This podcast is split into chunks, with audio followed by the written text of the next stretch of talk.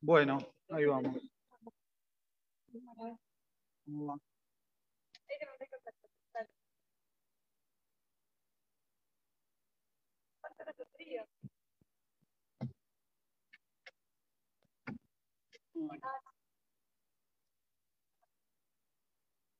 Bueno. Todo está frío, hace mucho frío. Es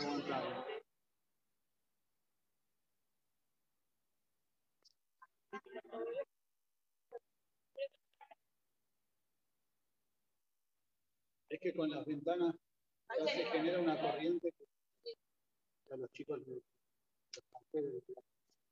en serio. Por eso, es, lo menos peor.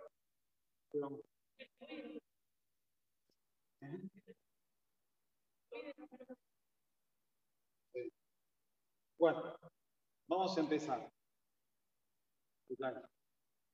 Eh, teníamos, para empezar con, bueno, dijimos y medir vencido. Eh, teníamos para empezar algunas cuestiones de la que era el arroz. El arroz Muy bien. Ahora, eh, cuando yo cocino en una bandeja o lo que fuera, que no es batiomá, o sea, que está más allá de las 24 horas de uso, porque no sé, no me consta que están 24 horas de uso, fehacientemente, no tengo ningún problema, no hay ninguna restricción. Esta comida se considera alágicamente carga. Cuando la, la olla, la bandeja, sé fehacientemente que está dentro de las 24 horas, ahí hay posquín que dice que lo mejor es evitar adrede, adrede, cocinarlo para mezclarlo con leche. O sea, yo no podría, según varios posquín, hervir fideos en una olla de carne para después formarlos con queso si sé que dentro de las 24 horas se usó. ¿Está bien?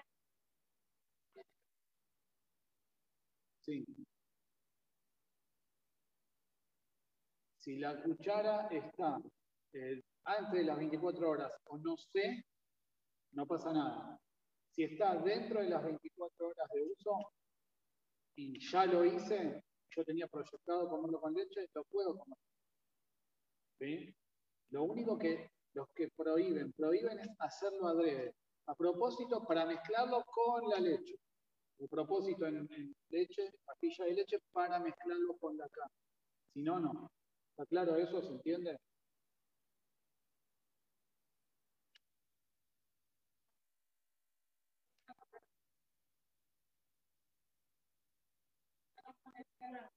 A ver, eh, ahí, hay dos, ahí hay dos cuestiones. Cuestión uno es pescado con leche. ¿Bien? De pescado con leche hay que insistir. En Halloween hay mucha gente que se estudia. Después, si ese pescado se cocina en una bandeja de carne, está antes de las 24 horas de uso, o no sabes cuándo lo usaste, seguro no hay problema.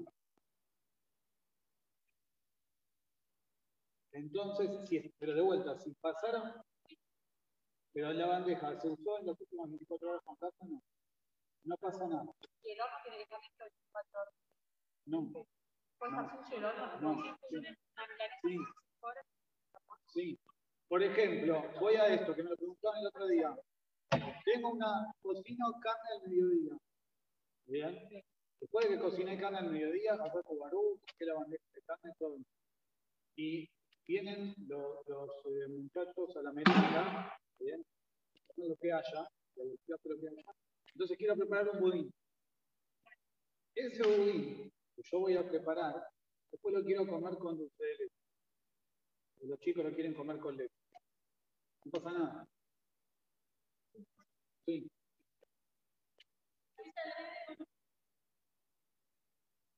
Claro.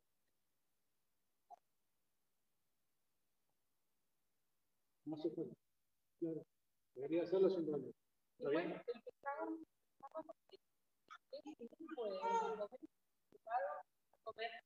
Pescado con leche no se puede comer junto. Junto. Pescado con leche junto. Quiere decir uno junto con el otro. Eso no, pero por ejemplo, que yo como salmón con, no sé, papas a la crema. y que uno coma carne, y uno coma salmón y otro coma leche, no pasa nada. Los que se cuidan, se cuidan de no comerlos a la vez. No comer juntos. O sea, no comer el salmón, comer Puede comer el pescado y después comerse después. No hay que esperar nada. También lo quiero aclarar porque es muy importante. Porque me lo preguntaron. Eh, o sea, si yo quisiera comerlos juntos, puedo. Y aún los que se cuidan, hay posiciones que dicen que si es, si no es queso, por ejemplo es crema, un queso crema, hay quienes permiten también, que ya no es el queso original. Eso hay mucho de costumbre, yo no me voy a meter a decir cada casa, cada familia, cada... uno tiene su costumbre, entonces. Pero algo que es muy importante es esto, que me lo preguntaron esta semana. Yo tengo una olla de carne que usé para el mediodía. En esa olla de carne cociné carne. A la noche hice algo neutro en esa olla, fideos arroz.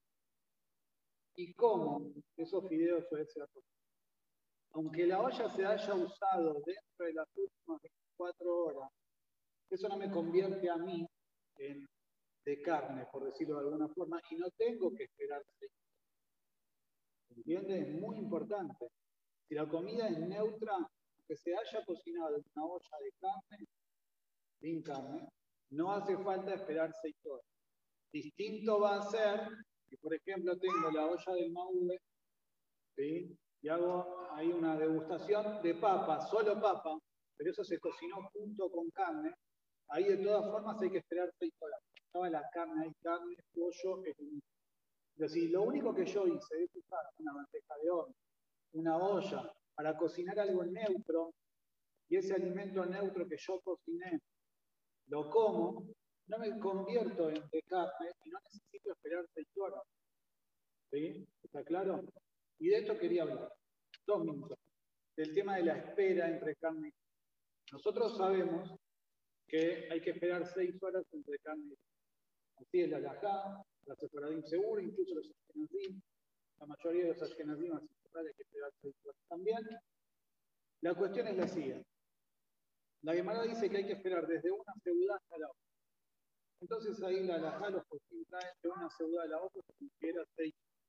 Es el tiempo que normalmente pasa de una seguridad a la otra. Ahora, ¿por qué necesitamos esperar seis horas? Hay dos motivos sobre esa cuestión. Uno de los motivos es que porque la carne, lo comemos carne, aunque uno ya haya tragado la carne y haya empezado la digestión, deja una grasitud en la boca y en el tracto digestivo, bien, que permanece. Entonces, si yo como leche, tomo leche en ese tiempo, se va a considerar como si estuviese mezclando carne y leche. Voy a percibir el gusto de carne y de leche. Punto. Por esa grasitud que. Ese es uno de los motivos. Otro de los motivos es lo que la alhaja define como shevena shinai. ¿Qué es basar shevena shinai? La carne que puede quedar en los espacios interdentales, en un huequito que haya entre un diente y los dientes mismos. Entonces, eh, esa carne todavía se considera carne. Uno quizás no puede acceder, se lo puede sacar. ¿sí? Entonces, si tomo leche o como leche, voy a estar también comiendo carne y leche. En la práctica, la práctica, nos cuidamos de cualquier cosa y esperamos seis horas de carne para leche.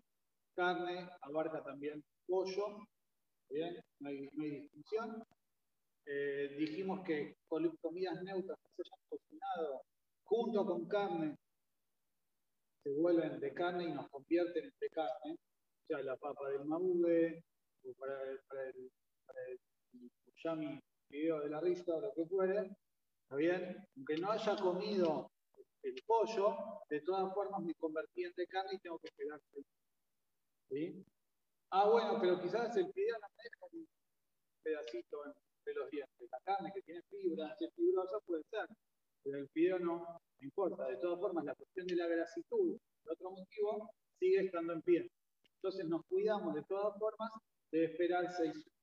¿Está claro? Entonces de carne para leche es obvio seis horas. ¿Qué hacemos con los chicos? Bien. En verdad toda esta cuestión es una cuestión de los tratamientos. Es una precaución que los tratamientos tuvieron. No estamos eh, obligados a imponerle la espera de horas. Bien. Pero desde que los chicos empiezan a entender aproximadamente 5 o 6 años, ya los chicos se empiezan a dar cuenta y que pueden entender, es bueno acostumbrarlos a que haya una cierta espera. No necesariamente 6 horas. La obligación de las 6 horas va a empezar a los 12 y a los 13. Pero es bueno que paulatinamente se vayan acostumbrando a que cada vez ¿sí? tienen que ir esperando un ratito más. O sea, muchas veces pasa, nosotros los chicos nos matamos una golosina de leche, ¿bien? Y el nene se tienta, le quiere comer. Entonces nosotros le podemos decir tranquilamente, mira, guárdala para el recreo, así esperás por lo menos el almuerzo y el momento de comerla, no sé, una hora, una hora y media, dependiendo de la edad del chico. ¿Sí?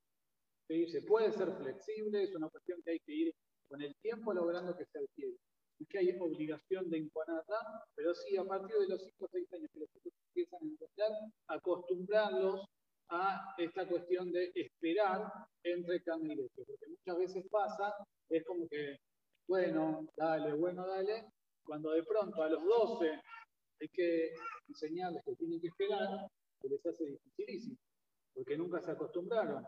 Entonces, si una va tomando la, la previsión durante el tiempo ir diciéndoles, y hacerlo de nuevo, progresivo. No hace falta arrancar con un nene de primer grado, ah, no, tenés que esperar seis horas. Entonces quizás el nene me almorzó en el colegio eh, 12 y media, 12, 12 y cuarto, y llega a la casa famélico y quiere su leche o quiere su golosina, pobrecito, tiene seis años, le digo, no, tenés que esperar seis horas, lo va bien. Bien. Entonces, tengo que tener también esa flexibilidad y entender, bueno, todavía es chico. Ya cuando esté en cuarto o quinto grado, le puedo ir explicando, lo puedo entender un poco mejor, ya lo voy acostumbrando, porque el tiempo pasa rápido, nos damos cuenta, y en sexto podemos ya tener manera combate, y en séptimo ya un nene ocupado. Entonces, sí, hay que ir haciéndolo, pero sí también hacerlo de manera progresiva, siendo inteligente como para que no se, no se sienta como un demasiado fuerte. ¿Qué pasa con la inversa? Es muy común, sobre todo con, con ahora nos puede pasar a los adultos. Llego a mi casa, bien, la cena se está terminando de preparar, la cena ya está lista, pero no están todos acomodados en sus lugares, entonces quiero tomar algo caliente. Entonces me hago un café con leche, cortado, bien, lo que a cada uno le guste más voy a hacer el café con leche. Cuando hago el café con leche, lo tomo, me saco barú y hay carne de cena. ¿Puedo comer carne? Tengo que esperar un cierto tiempo entre haber tomado leche. Pido leche. Llegué y, por ejemplo, mi señora estaba cocinando con su bot, ¿bien? Y estaban ahí la exposición de, bollos, de sambusas, de, de las tortas de cheesecakes ¿Está bien? Y entonces, bueno, uno siempre ve dónde puede poner el tenedor y pruebe algo. Y ahora, a la media hora, que señora, no puedo más porque viene la cena, a la media hora, efectivamente, viene la cena. Y es carne. ¿Qué hago? Vamos a ver. En el caso de, de haber consumido queso, queso, y después voy a comer carne de vaca, carne de vaca, la laja trae que necesito hacer lo que se llama yetifá beata. ¿Qué, es, ¿Qué es esto? Tengo que enjuagarme la boca y comer algo. ¿Sí? Enjuagarme la boca no es necesariamente lavarme los dientes con cepillo y pasarme lo dental. Enjuagarme la boca es tomar cualquier líquido. ¿sí? Y comer algo, por ejemplo, un trozo de pan, unas galletitas o lo que fuere. ¿Eso que hace? Que la, grasitud o algún resto de queso que pueda haber quedado, entre el comer y el tomar, eso se remueve y se limpia. Y la leche no deja la misma, no es impregnada, la misma, digamos, de la boca y el tracto digestivo que la carne. Y con eso nada más ya se limpia. ¿Bien? Con eso sería suficiente. No haría falta. Esperar nada. Vacuna. Ahí vamos, por eso lo aclaro. Si yo como queso, vamos con esto, estas dos cosas claras. Queso y ahora después viene carne vacuna. Entonces, para eso alcanza con tomar líquido, un vaso de lo que sea, y comer un pedazo de pan, una algo por el estilo.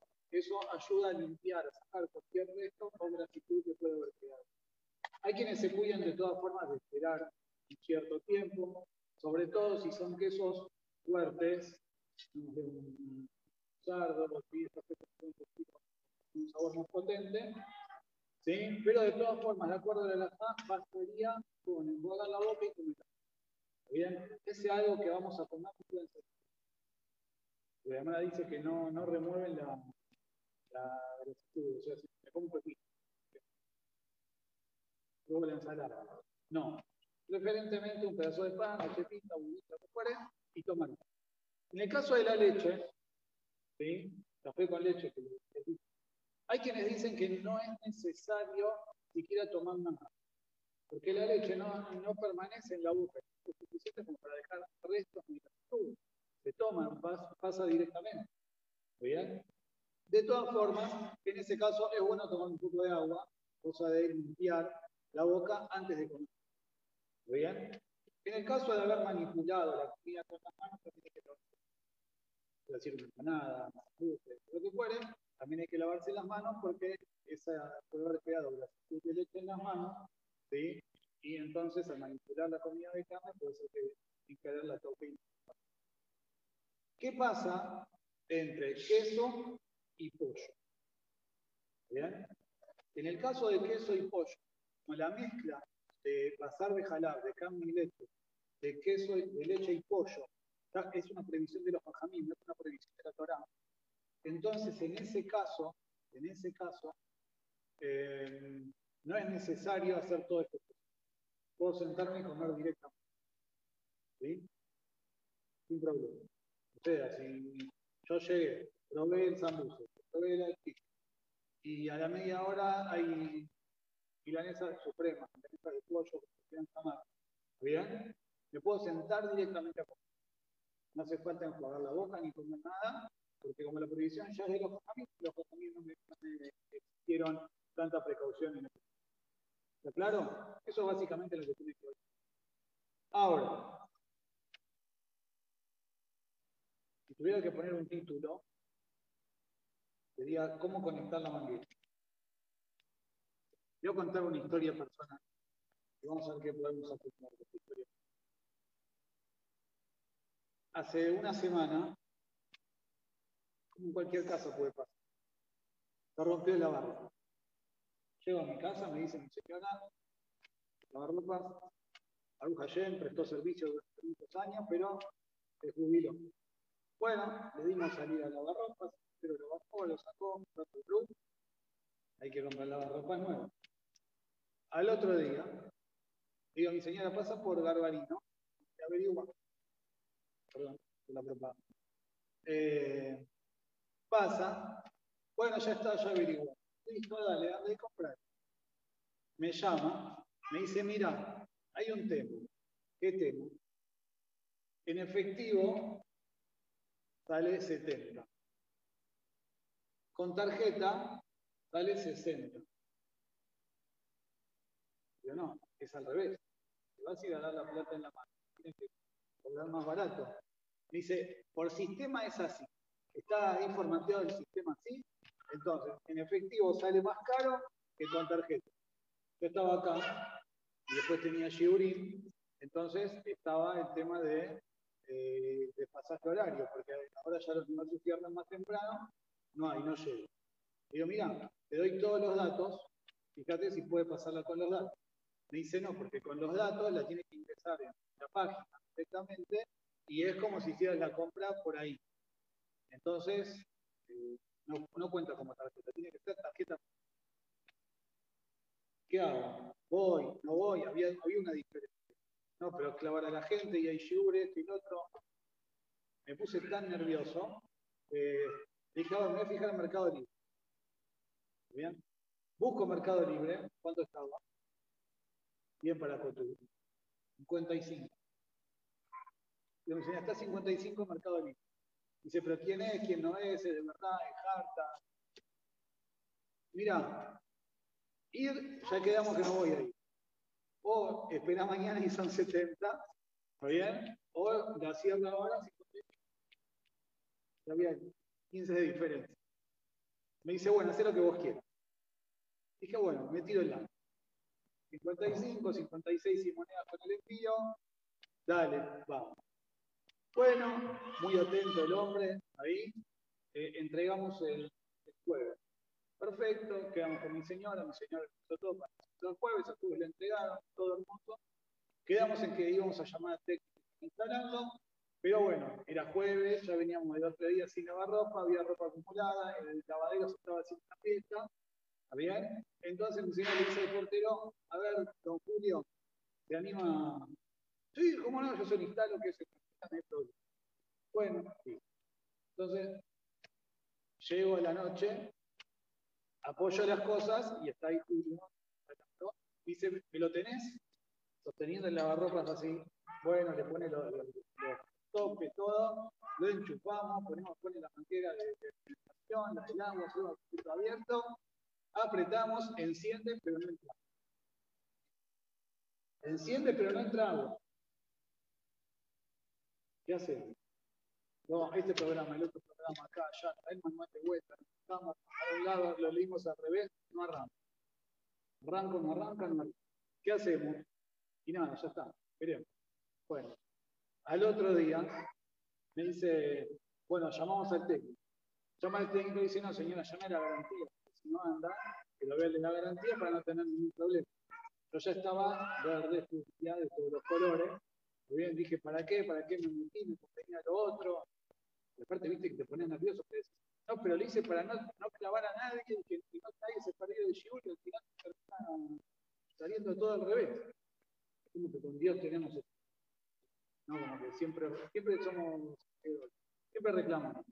Cuando no sale como queremos, salimos reclamando. Bueno, ¿qué hacemos? ¿Qué no hacemos? Viernes, Shabbat, el técnico no, había podido venir, el lavarropas ahí, uno mirándolo. Domingo me levanto muy temprano, demasiado temprano, pero por eso, me levanto temprano, cinco y media. Seis menos cuarto, miro la lavarropas, y digo, me va a salir. Entonces empiezo a mirar, empiezo, yo no lo quería tocar, ¿eh? estuve conteniendo, dos días conteniéndome de no tocar. Lo miro, lo miro, lo miro, y digo, a ver, me fijo, el, el, tiene un filtro, entrada de agua. ¿Qué puede ser? Lo único que se me ocurrió fue dar vuelta a la manguera. Veo que la manguera tenía dos puntas. Una punta que es una manguera común y otra punta que tiene como un codo. Y en esa punta tiene un codo rígido, 90 grados. Que lo único que se me ocurre es ponerlo al revés. Lo único, porque todo lo demás, el desagote estaba, el enchufe estaba, corriente había, encendía. Lo único que se me ocurre entonces lo doy vuelta, lo conecto, prendo y como Arquímedes estuve a punto de salir por el edificio gritando Eureka en pijama, pero me contuve. Empezó a entrar agua. Ayer, empezó a entrar agua. Esperé que termine el empecé a cargar. Luego lo subo a la terraza a colgar los lavados, me dice, pará, ¿cómo hiciste? Le dije, no me preguntes. Di vuelta a la manguera, vos la habías conectado así, la parte rígida en la canilla. Yo el codo rígido se lo puse en, la... Y si no te puedo creer que me equivoco. Ah, ¿vos sabías? Le digo. Me dice, sí, el codo rígido tiene que ir ahí, porque si no el agua entra sin presión todo rígido hace que tiene como un pico, digamos, de, que concentra el agua y hace que el agua entre con presión. No, no entra. Por eso no entraba. Ya no. Al final el agua entró. ¿Qué fue lo que aprendí? que, de buen sentido, de buen sentido, vos puedes tener conectada la manguera a la fuente, pero si no hay algo de, de presión, si no hay una fuerza extra que empuje, el agua no entra, el agua no llega. ¿Qué quiero decir? Todos nosotros estamos conectados. En cierta manera, todos estamos conectados a lo que es la Torá, a lo que somos Mitzvot, a lo que es el Yadut en general, a lo que es el judaísmo en general. Pero a veces lo que pasa es que la manguera no está bien conectada. ¿Qué quiere decir que la manguera no está bien conectada? Que nos falta muchas veces la convicción y la certeza de aquello que estamos haciendo. Muchas veces creemos, que la elección que nosotros tenemos siempre es entre el bien y el mal. El bien era Cenicienta, hermanas, era Blancanieves y la madrastra, Darth Vader y Maestro Yoda, no sé. Cada uno en su generación los pitufos y Gargamel, que son. ¿Está bien? Cada uno en su época entiende que es el bien o el mal y ese es lo único que Pero dentro de lo que nosotros llamamos hacer el bien, o actuar bien, constantemente también vivimos en esta elección. ¿Cuál es la elección que nosotros tenemos constantemente en, en nuestro día a día? Nosotros tenemos que elegir entre dos clases diferentes de satisfacción. La satisfacción momentánea, el placer instantáneo, lo que después se diluye, o la satisfacción que nosotros podríamos llamar espiritual. El sentirse lleno, el sentirse pleno con lo que estoy haciendo. ¿Se lo que voy? Que es algo que quizás no me genera tanta alegría en el momento, es algo que a mí me permite vivir con un sentido, proyectado hacia algún lugar. Por ejemplo, ayer en la tarde, un nene baja la escalera feliz, alegre y contento. ¿Qué te pasa? Tengo a Villa, tengo a Villa. ¿Quién es Villa? No de Boca. ¿Está bien? Delantero de Boca. Está feliz. ¿Por qué está feliz? Porque tiene a Villa. ¿Cuánto le va a durar la felicidad de este que lo pegue, que lo pegó en el álbum, o que le toque a otro amigo, ya está. Todas las cuestiones de mundanas, pero la más débil, podríamos llamar, son placeres que la persona recibe de manera instantánea. Y él se lo hará para cada efectivo. ¿bien? Y todo el placer que la persona, la persona recibe de las cuestiones espirituales, de nuestro estudio de Torah, de nuestras mitzvot, de una buena acción, ¿bien? Es algo que se ve como más lejano. Y si nos hace más difícil sentirle ese gustito, nos hagan sentir lleno, sentir que recibimos algo. Mirá, esta mitzvah me dejó feliz. O me senté a estudiar y aprendí algo nuevo y estoy feliz con lo, que aprendí. Entonces, constantemente vivimos en situaciones donde el mundo nos pone ante la decisión de el placer instantáneo de los figuristas, de la comida, de la ropa, del auto, del viaje, lo que fuere, ¿bien?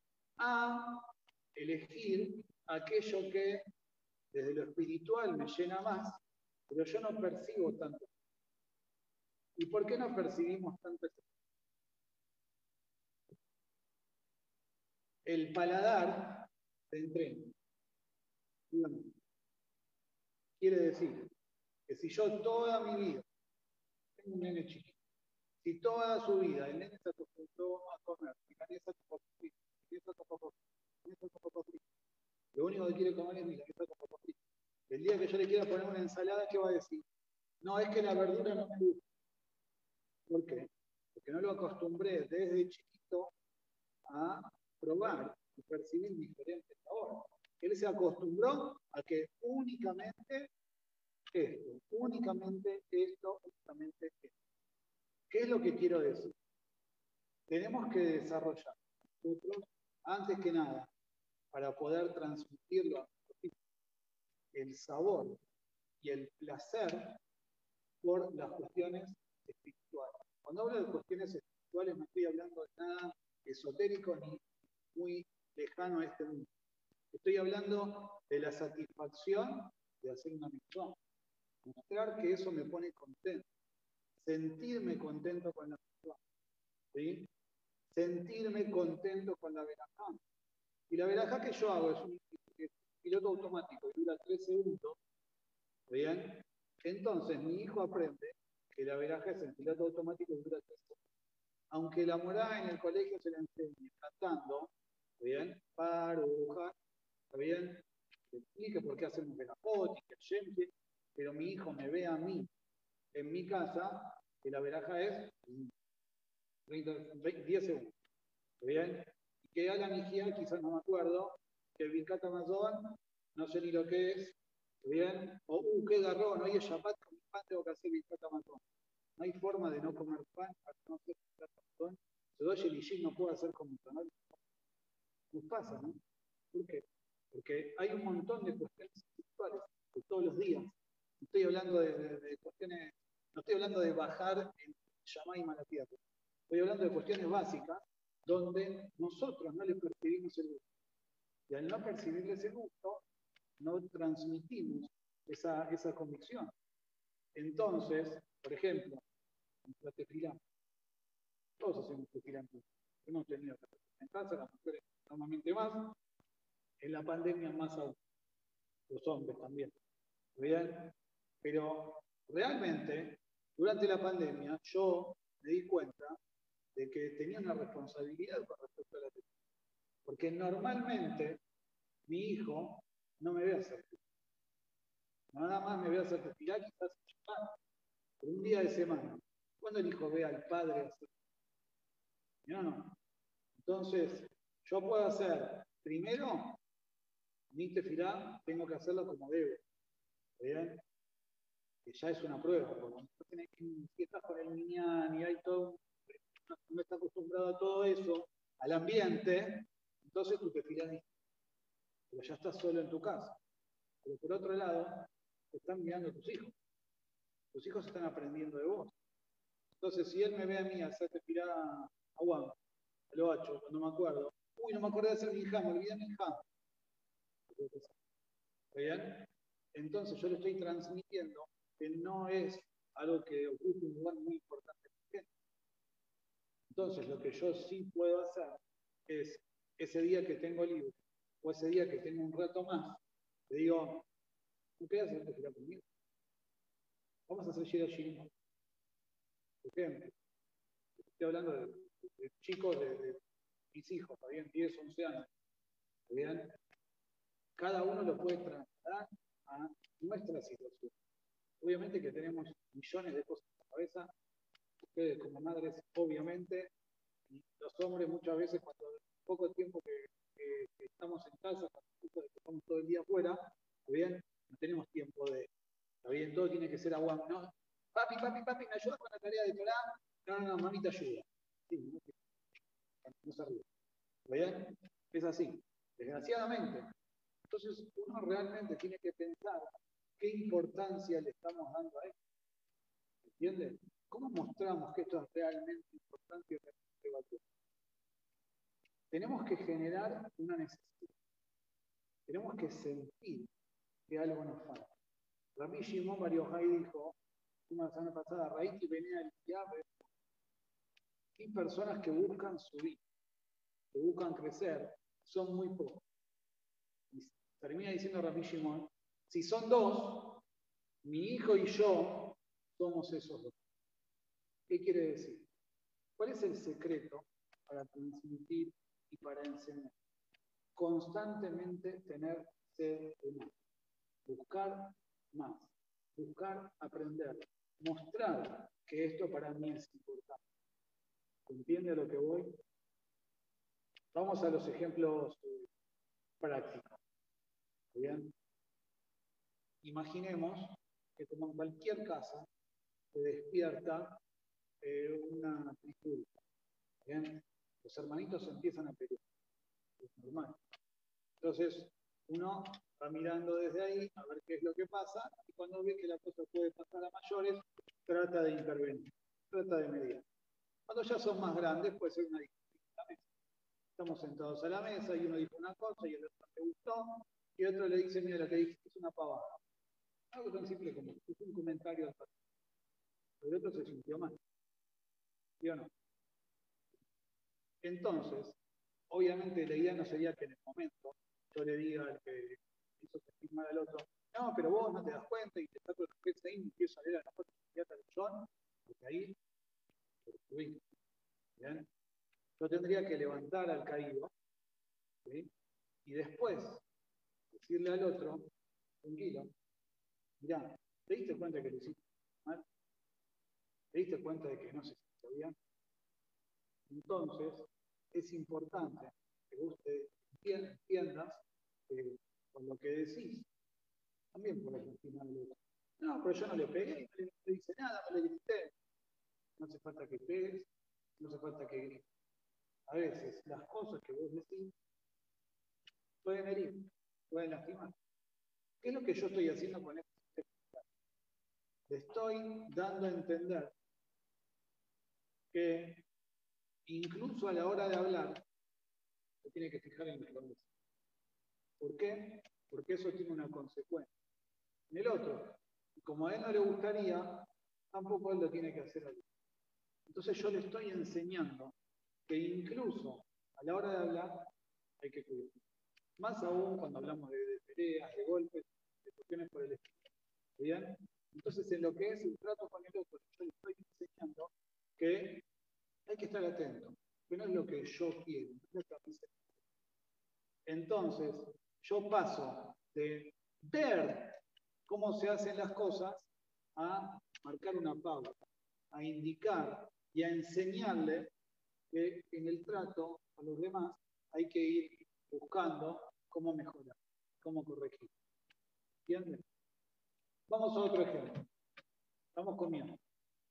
¿Bien? comiendo, vamos a hacer la verajot, ejemplo, pongamos, y eh, tenemos el que hace las verajot bien, el que se las olvida, el que no las hace.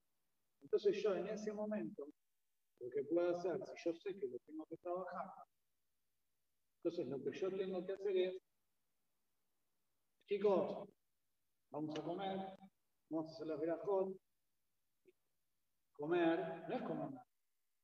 Esta comida me la mandó ayer. Y ayer le tenemos que agradecer por esa comida. Yo al, al verdulero, comida que me mandó para la ensalada, la zanahoria, el tomate y el pepino, le pagué. Yo no. Pero ayer fue el que hizo que crezca zanahoria, tomate y el. Yo le pagué al verdulero porque me la trajo hasta acá. ¿Cómo le voy a agradecer a Jen por la zanahoria, el tomate y el pepino? Voy a una veraja. Entonces yo ya pongo el tema en agenda. Yo planteo que esto es un tema del que hay que estar atento. Entonces, las verajot ya tienen un sentido. Y hoy la van a hacer bien, seguro. Pero la idea es que a la larga ellos adquieran autonomía.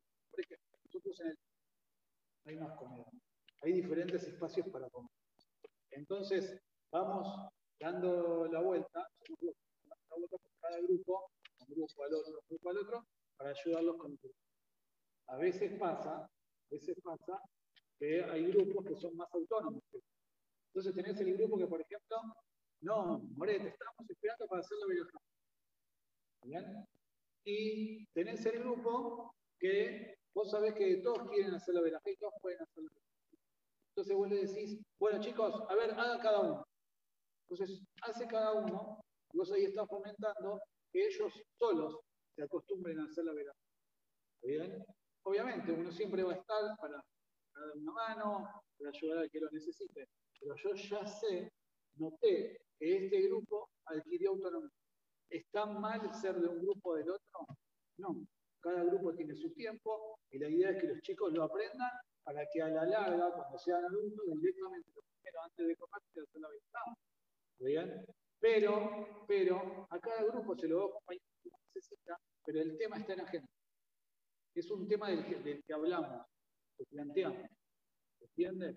O, por ejemplo, hoy me pasó, eh, ya estaban todos levantados, cambiados, al colegio, y normalmente, como en cualquier casa, hay algunos que le cuesta más hacer el otro día salió. Entonces, no porque no quiera, sino porque te olvidas, entras en la rutina, se cambió, fue a buscar, la mochila, quiero desayunar. Entonces, así al pasar, todos se acuerdan de hacer mentira, ¿no? Entonces uno dice, ah, no, yo no me acordé.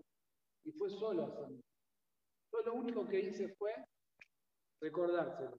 Ni siquiera le tuve que decir, no hiciste Netilá, sistema de servicio penitenciario, no hiciste Netilá, anda a hacer Netilá. Porque eso le va a generar una reacción contraria. Lo que, lo que simplemente yo hice fue recordarle algo que él ya entiende que tiene que le cuesta, porque se distrae, porque le da fiaca, ahora en invierno porque quizás el agua está un poco más fría, ¿bien? Entonces, yo lo que hago es sugerirle. Cuando yo le sugiero y le estoy recordando, estoy poniendo el tema en la agenda. Poner el tema en la agenda, yo ya logro que él vaya y lo haga. ¿Entienden?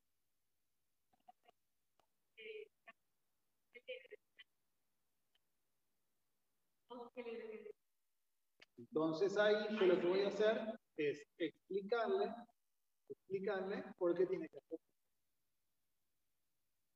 Y si no, te voy a decir, de todas formas tenés que hacerlo.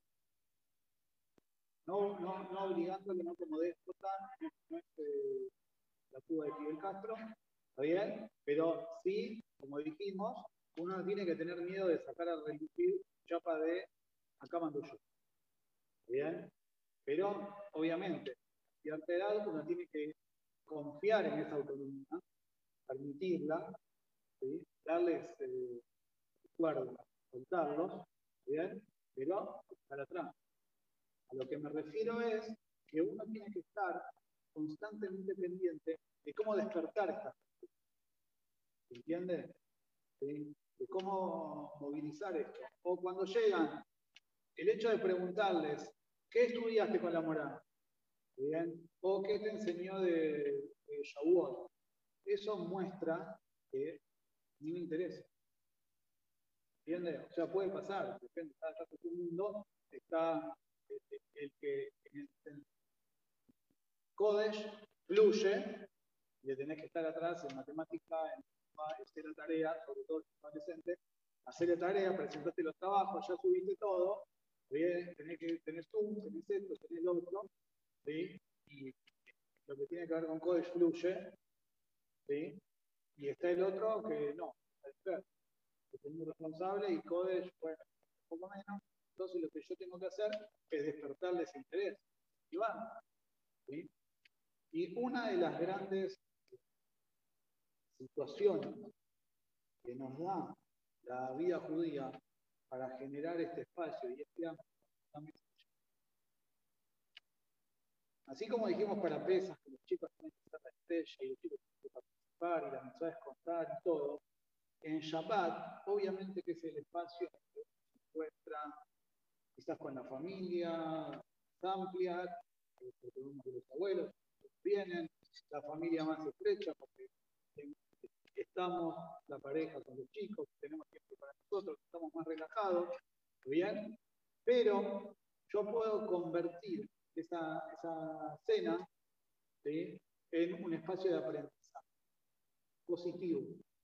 Normalmente, todos los chicos estudian ya, o todos los chicos estudian y a todos les gusta levantarse, y siempre tienen algo. Es real, es real. Muchas veces eh, nosotros estamos cansados, los hombres porque vienen a trabajar, las mujeres porque estuvieron preparando todo para Shabbat, Y a veces es como que uno no se hace tiempo. Pero la seguridad del Shabbat tiene que tener un espacio donde los chicos puedan transmitir todo lo que saben y donde nosotros les podamos transmitir a ellos, donde un intercambio, donde nosotros les enseñemos algo de Torah, ¿bien? Y, valoremos lo que ellos aprendieron esta semana. ¿sí? Y de esta forma, generamos en la casa la Torah también es parte. Porque por lo general no estamos acostumbrados a que los padres estudiemos con los padres, me refiero a padres y madres. Es como que la Torah en sí, el estudio de Torah, no está en la gente. Es como que la rutina es tan, acelerada que no nos da tiempo. Sería genial que tuviéramos el tiempo, no sé si todos los días, pero un ratito de vez en cuando para juntarnos, con los hijos a, transmitirles un poco. Porque eso les muestra la valoración de la Torah que realmente hay. Porque si nosotros hablamos de Torah y de la Torah y de la Torah que Rab dijo y el Shiur y que escuché y que este y que el otro, ¿sí? Pero nuestros hijos no nos ven a nosotros compenetrados en eso. ¿Por qué? Porque estamos corriendo con 100 millones de cosas, porque llegamos y estamos agotados no tenemos ganas de, de sentar un más y centrarnos en estudiar si no es que hay un urgente. ¿Bien? ¿Sí? Es real, está justificado. Pero entonces es como que de la puerta para adentro no hay. De la puerta para adentro hay todas situaciones de Hay un examen mañana, no sé cómo escapar, bueno, dale. ¿Sí? Y no. Tenemos que acostumbrarnos a eso. Que haya un ratito de Torah. Dicen que. Ah, con esto vamos cerrando. Dicen que una vez, leí una vez una entrevista que le hicieron a Raúl Entonces le preguntaron, ¿quién le preguntaron? ¿Qué le regala Raúl a sus nietos para el bar ¿Qué le regala a la nieta? Está el abuelo que regala el reloj, ¿bien? Está el que le regala el traje, la corbata, lo que fuere, no sé, fiesta, lo que sea que le regale. Ahora el teléfono, la tablet, la notebook, lo que fuere. Trabaja en le dijo, yo a cada niño, cuando hace bar mitzvah, le regalo un jazz. ¿Bien? Jazz, todas las llamaron. Entonces, tiene la pregunta, hay varias ediciones de Fíjate que Rafael Kanievski te dice, no es como jugador de fútbol, que una marca, todos quieren comprarse, el botín de Fulano, el botín de Mengano, la, camiseta de, la remera de, ¿está bien? El barbijo, el barbijo, el barbijo de tal jugador. Ay, ¿Está bien? ¿Qué ya se le regala? ¿Qué más? ¿Qué edición? O sea, ahí el, dueño de la editorial levanta las acciones, ¿sí? Le dice, no, yo con cada uno de mis nietos, para el bar mitzvah, estudio todo el jazz. Desde los 10 años, vienen todos los días un rato a mi casa. Todos los días vienen un rato a mi casa. Y estudio voy estudiando con ellos. Y en tres años terminamos el jazz. En el bar mitzvah se siguió mayor. Ese es el regalo que yo les hago para Estudio el jazz con ellos. El regalo más grande, la demostración más grande del valor que tiene la del valor que tienen las mitzvot para nosotros, del valor que tiene el adulto en sí, el judaísmo en sí para nosotros, que le podemos dar a nuestros hijos, es compartir todas estas experiencias, estudiar con ellos enseñarles, que no estemos obligados a, que no haya una prueba que compartir momentos, dejarlos compartir lo que ellos aprenden con nosotros, incentivarlos a hacer mejor, generarles la sed, generarles ese hambre. Cuando nosotros les generamos todo esto, entonces el agua está llegando con la presión. El agua llega realmente, y ahí las cosas funcionan de rama. Es un trabajo de todos los días, es un esfuerzo constante contra la rutina, contra todas las responsabilidades que tenemos, contra todas las cargas que tenemos. Es real, es real. Sabemos con una mano en el corazón que todos estamos muy cargados de trabajo, pero muchas veces nos olvidamos de lo que cuentan. Dicen que una vez un moré en un shiur, le preguntó a los alumnos ¿Qué es lo más preciado que hay? ¿Cuál es la respuesta que More espera?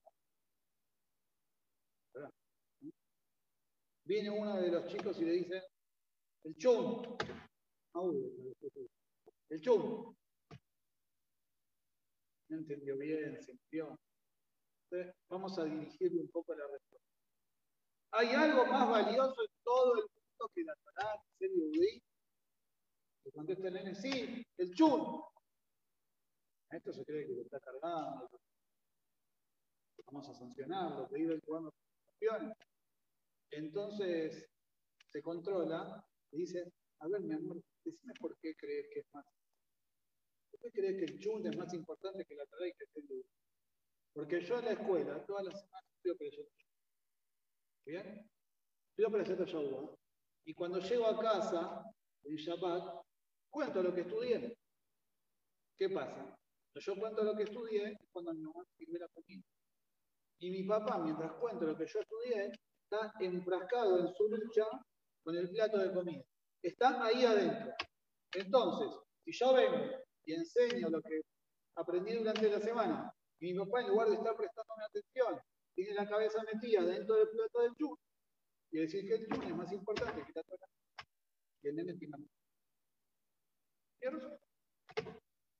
Entonces yo quiero decirle al nene que lo más importante que hay en la vida es la Torah, es ser yudí, es hacer gesed, es un oído al otro, es ayudar a los demás.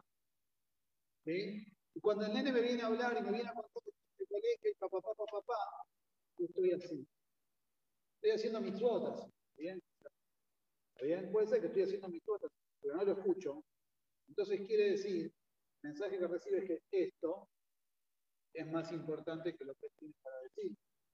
Si yo le voy a decir, ay, contanos lo que, lo que pasó en la que te contaron en el colegio sobre la allá, y mientras tanto yo voy a ir acomodando el postre, quiere decir, el mensaje que Elena recibe es que es más importante el postre que lo que él tiene para decir. Y muchos de estos ejemplos se dan en nuestro día a día, donde quizás de la boca para afuera decimos, que es más importante, son los más importantes para mí, te quiero, te quiero, te quiero, te quiero, pero cuando necesitan ese, ese impulso, esa energía extra que nosotros le podemos dar, estamos sobrepasados, realmente, con un corazón. No tenemos el tiempo para darlo. No tenemos el tiempo para una caricia, no tenemos el tiempo para un abrazo. Uy, recién llego, me pasa a mí, me pasa a cualquiera. Entonces vos llegás y vienen todos a saludarte. Ay, para un minuto, déjame, recién llego, no puedo más, que apoye la. Yo tengo razón, sí. Ellos tienen razón, también. Entonces, ¿qué hacemos? ¿Qué hacemos? Si yo los dejo frenados, porque tengo que, apoyar las cosas y refrescar un poco, quiere decir que yo estoy por encima de lo que ellos están ofreciendo. Entonces, como que en cierta medida los estoy bajando. Entonces, ¿qué hago? Es muy difícil encontrar el Sobre todo porque en estas situaciones, en estos momentos, los que tenemos que tomar la decisión correcta, ahí es cuando las cosas se mueven. Ahí es cuando estoy en los momentos complicados. Si uno tuviese que tomar las decisiones, cuando está sentado en su sillón, relajado, todo sería genial. Pero uno tiene que tomar estas decisiones correctas en esos momentos en los que uno está bien afectado. Entonces, es muy importante transmitir ese mensaje claro, atender la necesidad, necesidad de afecto que ¿Está? Pero la necesidad de motivación, la valoración de lo que ellos hacen, la importancia de las mitzvot, la importancia de cada cosa buena, la importancia de Torah que se aprende, el poder sentarnos y enseñar. Así que tenemos que empezar a valorar todo eso y hacernos el tiempo perfecto. ¿Bien? Gracias. Baruch Hashem, No lo comenten, ¿eh? eh pero bueno,